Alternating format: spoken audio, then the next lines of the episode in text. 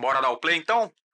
Bom, vamos lá. Tá começando mais um Money Play comigo, Fabrício Duarte. E você que está acompanhando esse episódio ainda não é inscrito, se esquece de se inscrever. E você que já é inscrito, não esquece de acionar as notificações aqui também para você saber quando a gente lançar episódios novos, tá? Então, esse episódio aqui eu quero falar com você sobre os ruídos de mercado. Já falei em alguns outros episódios aqui do Money Play sobre ruídos de mercado, mas nunca dei muito destaque no que pode prejudicar você, investidor, a tomar uma boa decisão. E nesse episódio é sobre isso que eu quero falar. Então, bora lá comigo. Eu separei aqui alguns ruídos que podem acontecer e podem te atrapalhar na tomada de decisão. Tá? O primeiro deles é o boato que alguém comprou ou vai comprar algum ativo no mercado.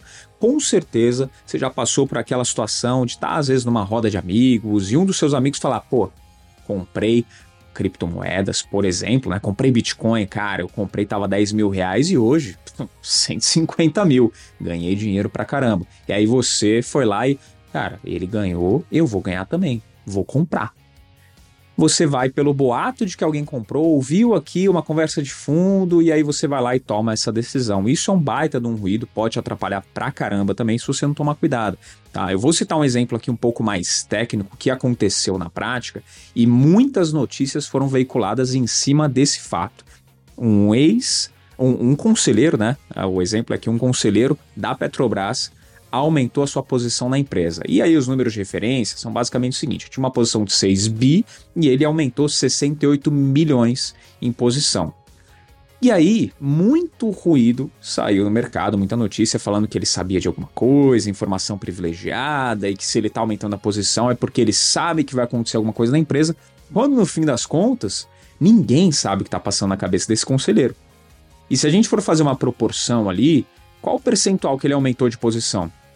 Você tem 6 bilhões de participação da empresa. Você colocou lá 68 milhões, fala, pô, é muito dinheiro. É, em percentual, quanto que representa? Pouco mais de 1%. Né? A gente vai colocar ali 1,1%, 1,15%, nem, nem isso chega, né?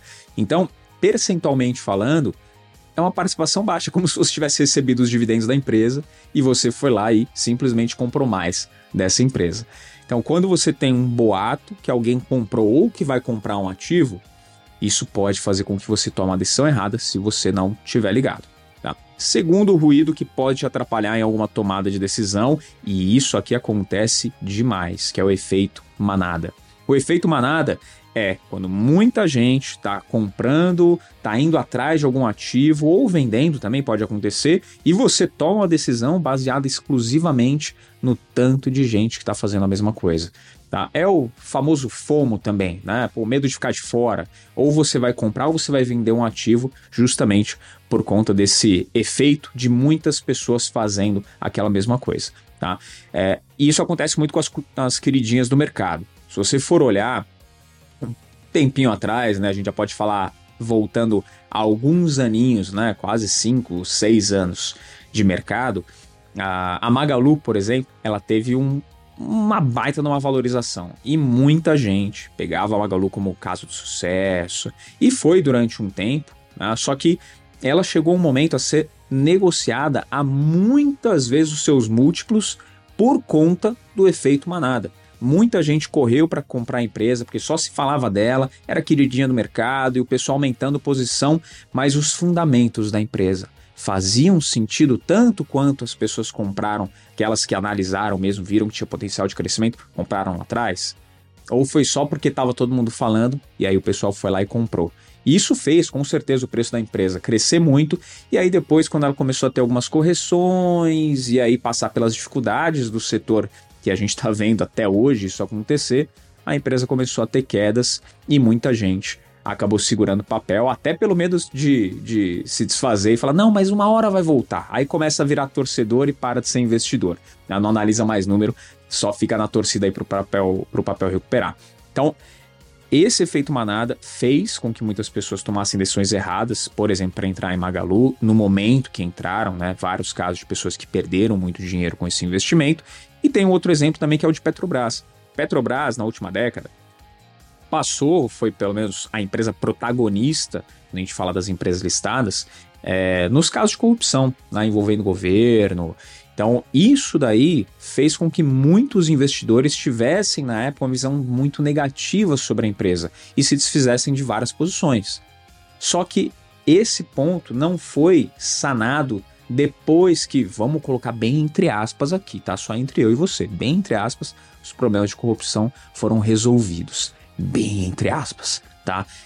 Isso não foi também o fim dos problemas, ó, pelo menos aos olhos dos investidores, com a Petrobras. Até hoje ela carrega esse preconceito, né, esse peso de ser uma empresa que tem muita influência política que sofre com essa parte de ser manobra, às vezes preço de combustível e tudo mais. E tem muita gente que não investiu em Petrobras e não investe, não vai investir provavelmente nunca mais, por conta do que aconteceu na última década. Só que se você for olhar e analisar os últimos 10 anos de Petrobras, por exemplo, teve um momento ali que ela estava na cotação R$ reais, né? a cotação de Petrobras estava em R$ reais e ela está hoje beirando os 40, 35 e pouquinho nesse momento que eu estou gravando esse episódio, tá? E nesse momento, né, ou pelo menos nesse, nesse recorte aí de 10 anos, ela pagou muito dividendo. Tá? Se a gente voltar do ano passado só, a Petrobras pagou, foi a que mais pagou né, no, no mundo inteiro. Né? Teve o um momento dela ser a maior pagadora de dividendos no mundo. Então, por conta disso, na Lava Jato, que ela foi uma das protagonistas ali da Lava Jato, como empresa, né, empresa listada na nossa bolsa aqui, ela carrega esse fardo até hoje, mesmo depois de passou todo esse, esse problema, né? De novo, entre aspas aqui, todo esse problema foi resolvido. A, a empresa com bons múltiplos, bons números, ela ainda assim carrega esse problema aí por conta do efeito manada, carrega essa visão que foi construída e quem não olhou para isso, quem olhou só para número, realmente ganhou muito dinheiro com Petrobras nos últimos anos. Então tome bastante cuidado com o efeito manada. Para exemplificar isso daqui que eu estou falando, é, eu vou citar um dos grandes gênios aí da, da modernidade e um grande empreendedor que foi o Henry Ford. Ele falou o seguinte: se eu tivesse perguntado às pessoas o que elas queriam, elas teriam dito cavalos mais rápidos. Pois é. Então, para você ter uma ideia aí de que nem sempre faz sentido ouvir a voz da multidão. Você tem que saber fazer as suas análises, como eu já falo aqui ó, há bastante tempo em vários episódios do Money Play. Então, se você acompanha o canal já há bastante tempo, você já está um pouco mais ligado, você já não vai cair no efeito manada. Tá? Terceiro ruído: notícia versus a opinião. Você sabe diferenciar uma notícia de uma opinião? Eu espero que sim, tá? Mas para poder exemplificar esse ruído, qual que é o grande ponto? Um ruído, vou dar um exemplo para você presidente da República falou algo em algum discurso. Você pega o presidente de agora, o anterior, o da década passada, enfim. O presidente deu um discurso e esse discurso ele vai gerar algum movimento no mercado. Ele pode gerar algum movimento no mercado, positivo ou negativo. Só que quando o presidente lhe dá um discurso, isso é um ruído. Por quê? Nada aconteceu de fato. Foi só um discurso, mas o mercado ele já reflete. E aí você tomar alguma decisão, como eu vi, ah, no virar de ano aí de 2022 para 2023, vi muita gente se desfazendo de posição, porque agora o Brasil vai acabar. Não, que agora as empresas agora, B3 agora estão perdidos. Muita gente ouviu falar isso, assim como em 2018 para 2019 também, ouvi bastante gente falar a mesma coisa. É, e no fim das contas, isso é ruído. Aí você vai ver ali alguma declaração do presidente atual ou anterior, como eu falei, ou os anteriores, falou alguma coisa, deu movimento na bolsa, mas isso é ruído. São as pessoas se posicionando com base no que talvez vá acontecer, mas nada aconteceu, ou seja, ruído. Qual que é a notícia? Determinada lei foi sancionada. Se alguma lei foi sancionada, isso é notícia. Aconteceu de fato, não tem mais o que fazer. Já está valendo a nova regra. Aí é notícia aí sim você tem que talvez mudar de estratégia, talvez mudar alguma posição. Então você tem que saber diferenciar o que, que é notícia e o que, que é ruído de fato, o que, que vai ser a opinião. Tá? A opinião, o presidente ele fez algum discurso, e aí você vai ver em algum programa de TV ou rádio, alguma coisa, algumas pessoas manifestarem opinião sobre aquilo. Eu acho que vai acontecer tal coisa, não, porque depois que ele falou isso, então tal coisa pode acontecer. Tudo isso é opinião. Qual que é a notícia de fato? Aconteceu alguma coisa? Não. Determinada lei foi sancionada, aí sim aconteceu algo, aí sim você tem que prestar um pouco mais de atenção e tomar um pouco mais de cuidado, talvez até mudar um pouquinho a sua estratégia, tá?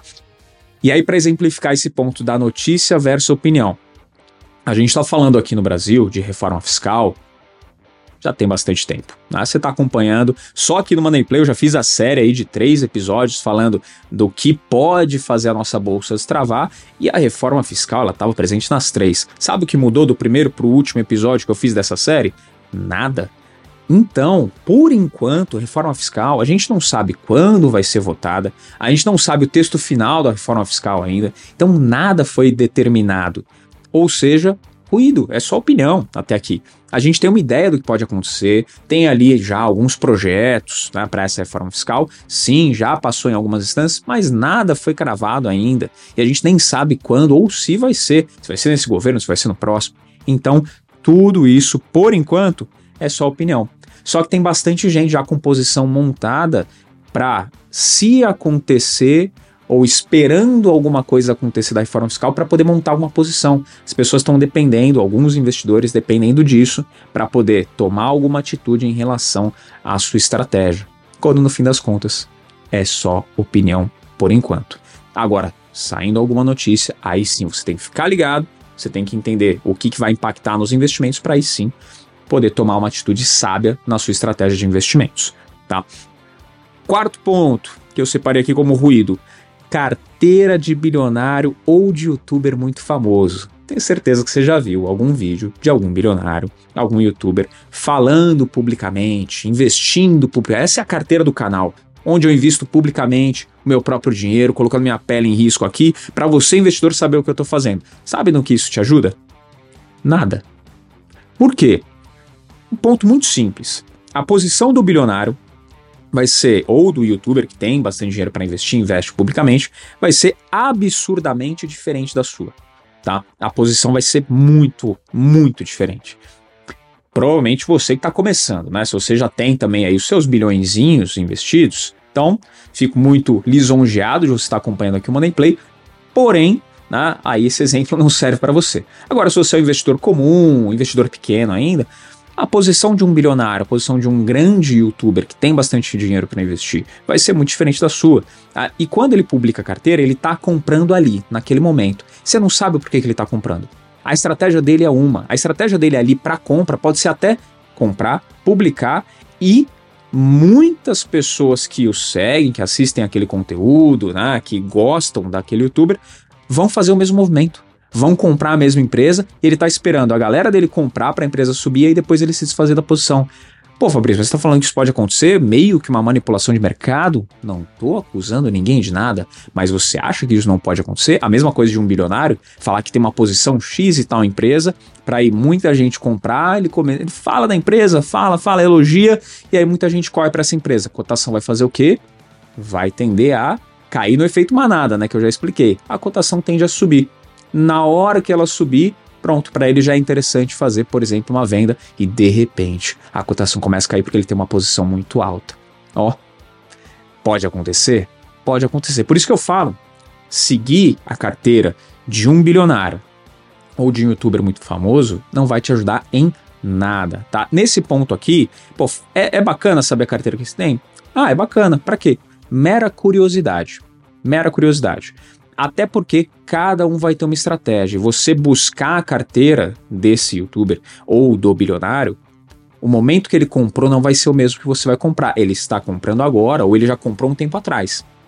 Não é o momento que você vai comprar. Então, as performances vão ser diferentes, as estratégias também com certeza são diferentes. Então toma bastante cuidado. Não pega a carteira ali e fala vou replicar porque vai dar certo, porque não vai.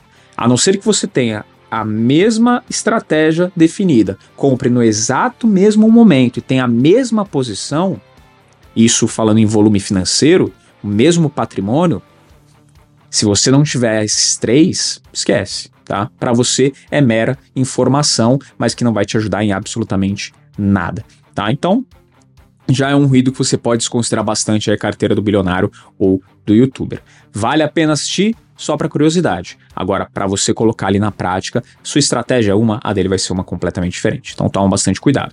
Quinto ruído, não estudar os conceitos. Que aí fazendo um misto do quarto para o quinto, Você quer ver a carteira do bilionário, do youtuber? Legal, se é curioso, vai lá e vê. Mas mais importante do que isso, usa os conceitos. Procura aprender os conceitos. Por que, que essa pessoa está investindo? O que, que, levou ela a investir? O que, que ela estuda? O que, que ela vê de informação para poder montar a estratégia? Para poder montar uma posição interessante.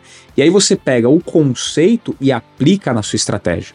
Faz muito mais sentido do que você pegar a carteira pronta e que eu entendo que dá muito menos trabalho tá? Eu sei, dá menos trabalho. Falar, ah, já tem a carteirinha pronta ali, vou pegar aqueles papéis e vou comprar, pronto, acabou.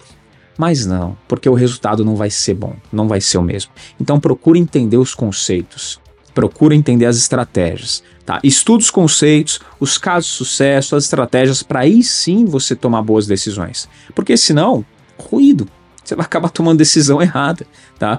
É, é comum ouvir, é, eu já ouvi muito, né, infelizmente, mas acho até válido uma opinião ou outra, mas eu já ouvi bastante gente falar que quem vende curso é picareta. Ah, o cara tá vendendo curso de investimento, o cara é picareta, tá vendendo curso de curso, então ele ganha dinheiro com curso, não é com investimento.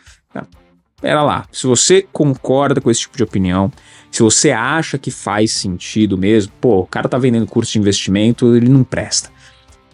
Então, vai ler livro, Estuda pelo menos os três principais livros, os livros mais básicos aí para você começar a investir, entender um pouco de estratégias de investimento. O Investidor Inteligente, do Graham, pô, uma, já falei aqui em outros episódios também, baita de um livro para você entender sobre estratégias aí começar pelo menos a definir a sua estratégia de investimentos.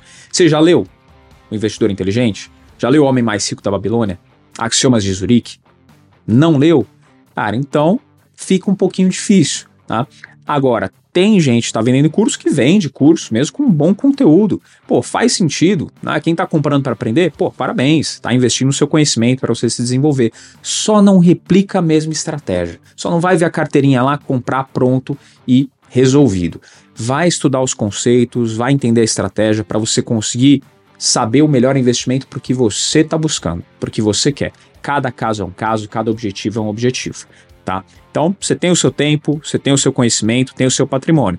Vai estudar os conceitos para você poder tomar boas decisões. Não quer comprar curso? Beleza, vai ler livro. Vai ler livro que já foram comprovados aí que dão certo, né? estratégias pelo menos. Fala, pô, mas quem lauda ali o conhecimento que o Graham passa? O Warren Buffett, só ele. Ele faz exatamente o que o Graham falou, foi aluno do Graham, inclusive, e o que ele fez você pode ter aí por, por base que deu certo, né? Vai pesquisar um pouquinho da história do cara se você ainda não conhece, você vai ver que deu muito certo. Tá? Esse é o quinto ruído. E o sexto, para a gente poder fechar a lista aqui, é olhar desempenho de ativos separados e não dentro de um portfólio. Às vezes você vai ver ali um ativo em uma carteira de investimentos, o pessoal vai falar, pô, eu fiz 512% com esse ativo aqui. Tá, mas e o portfólio inteiro? Porque quando a gente fala de investir né, ou montar uma estratégia, já falei aqui em vários episódios também, a gente precisa diversificar. Então você vai montar um portfólio. Você não vai pegar todas as suas fichas e apostar num único ativo, um único papel, porque aí você está apostando, né? Aí é risco, é sorte. Agora, quando você monta uma estratégia bem definida, você vai fazer uma diversificação.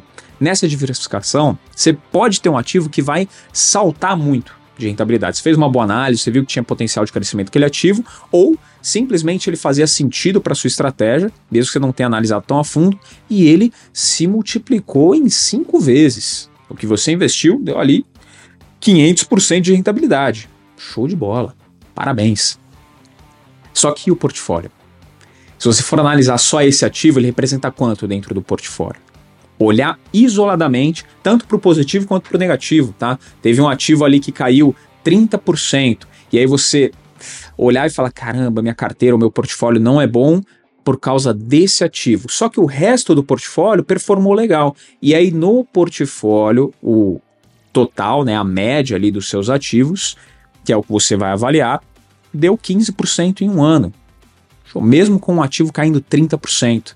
Então o seu portfólio funcionou. Agora, teve um que saltou 500% e o portfólio fechou o ano em 20% de retorno, também deu certo a estratégia, só que teve ali um equilíbrio. Então, analisar separadamente não faz sentido. Também é um ruído que muita gente, um ruído, um erro que muita gente comete e acaba fazendo investimentos ou tomando decisões de resgatar ou investir em alguns ativos em momentos errados. Você montou o portfólio é justamente para ele ter um equilíbrio, para ele ter uma correlação, né, ou não ter né, uma correlação para que a sua carteira ela esteja protegida em vários cenários. Tá? Você pega cenário aí de problema econômico mundial ou local, né, a gente falando aqui no Brasil, a sua carteira ela tem que estar tá equilibrada para os dois momentos, para a gente pensar no seguinte, tá? você fala, pô, eu quero bater muito Ibovespa. Tá, você pode bater muito Ibovespa em alguns momentos, mas e quando ele cai? A sua carteira cai como? O que, que, é mais interessante aqui? Se a gente for pensar numa divisão de portfólio, por isso que é interessante você analisar o portfólio e não os ativos separadamente, é Ibovespa, você igualando a performance que ele teve ao longo dos anos nas altas e você caindo menos do que ele, quando ele tem as quedas, igual teve aí três anos atrás, né, grande crise, caiu 40%, ah, quando ele tem essas quedas, é você cair menos que ele. Pô, ao invés de cair 40, você caiu só 20, caiu metade. Mas na recuperação você recuperou igual, por exemplo. A recuperação foi ali de 100%, você recuperou os mesmos 100, mas na queda você caiu metade. Se você analisar esse tipo de portfólio, essa carteira ao longo dos anos, você vai ter recebido, vai ter ganho muito mais do que o principal índice da nossa bolsa aqui, que eu já falei em outro episódio também, que não faz sentido a gente comparar só com ele ou pensar em investir só nele, né? A gente tem que fazer uma diversificação. Mas pensando ele como uma base comparativa, que é o que você vai utilizar aí como um benchmark, investindo em renda variável. Se você tem o mesmo retorno nas altas e cai menos no longo prazo, você vai estar tá ganhando e muito desse seu benchmark, tá certo? Então, avalia só o portfólio, não avalia os ativos separadamente, tá? E tem um problema, né? Que aí voltando lá para os youtubers ou até os bilionários mesmo, que são youtubers, né? Os bilionários popstars, a internet, as redes sociais, elas estão cheias de ganhadores de um ativo só. Tá? Então o cara ele vai lá e divulga que ele ganhou um ativo, fez 500, fez 1000% e ficou muito mais famoso esse tipo de, de divulgação de conteúdo com criptomoedas. Então toma bastante cuidado com isso, porque realmente um ganho explosivo, mas de um ativo só, quando a gente vai olhar o portfólio, não foi tudo isso analise o portfólio para você tomar melhores decisões.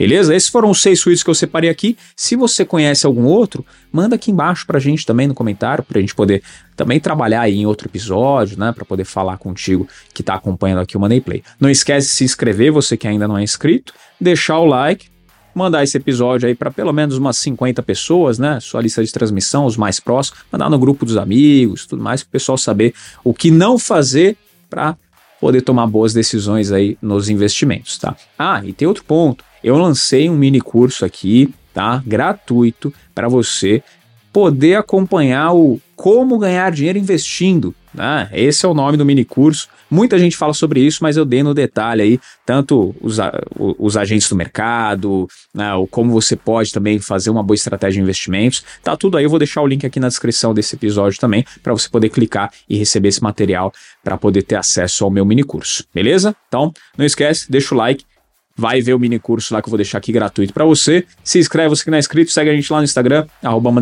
Podcast e o meu pessoal, arroba Fabrício Duarte. Te encontro aqui no próximo Moneyplay. Tchau.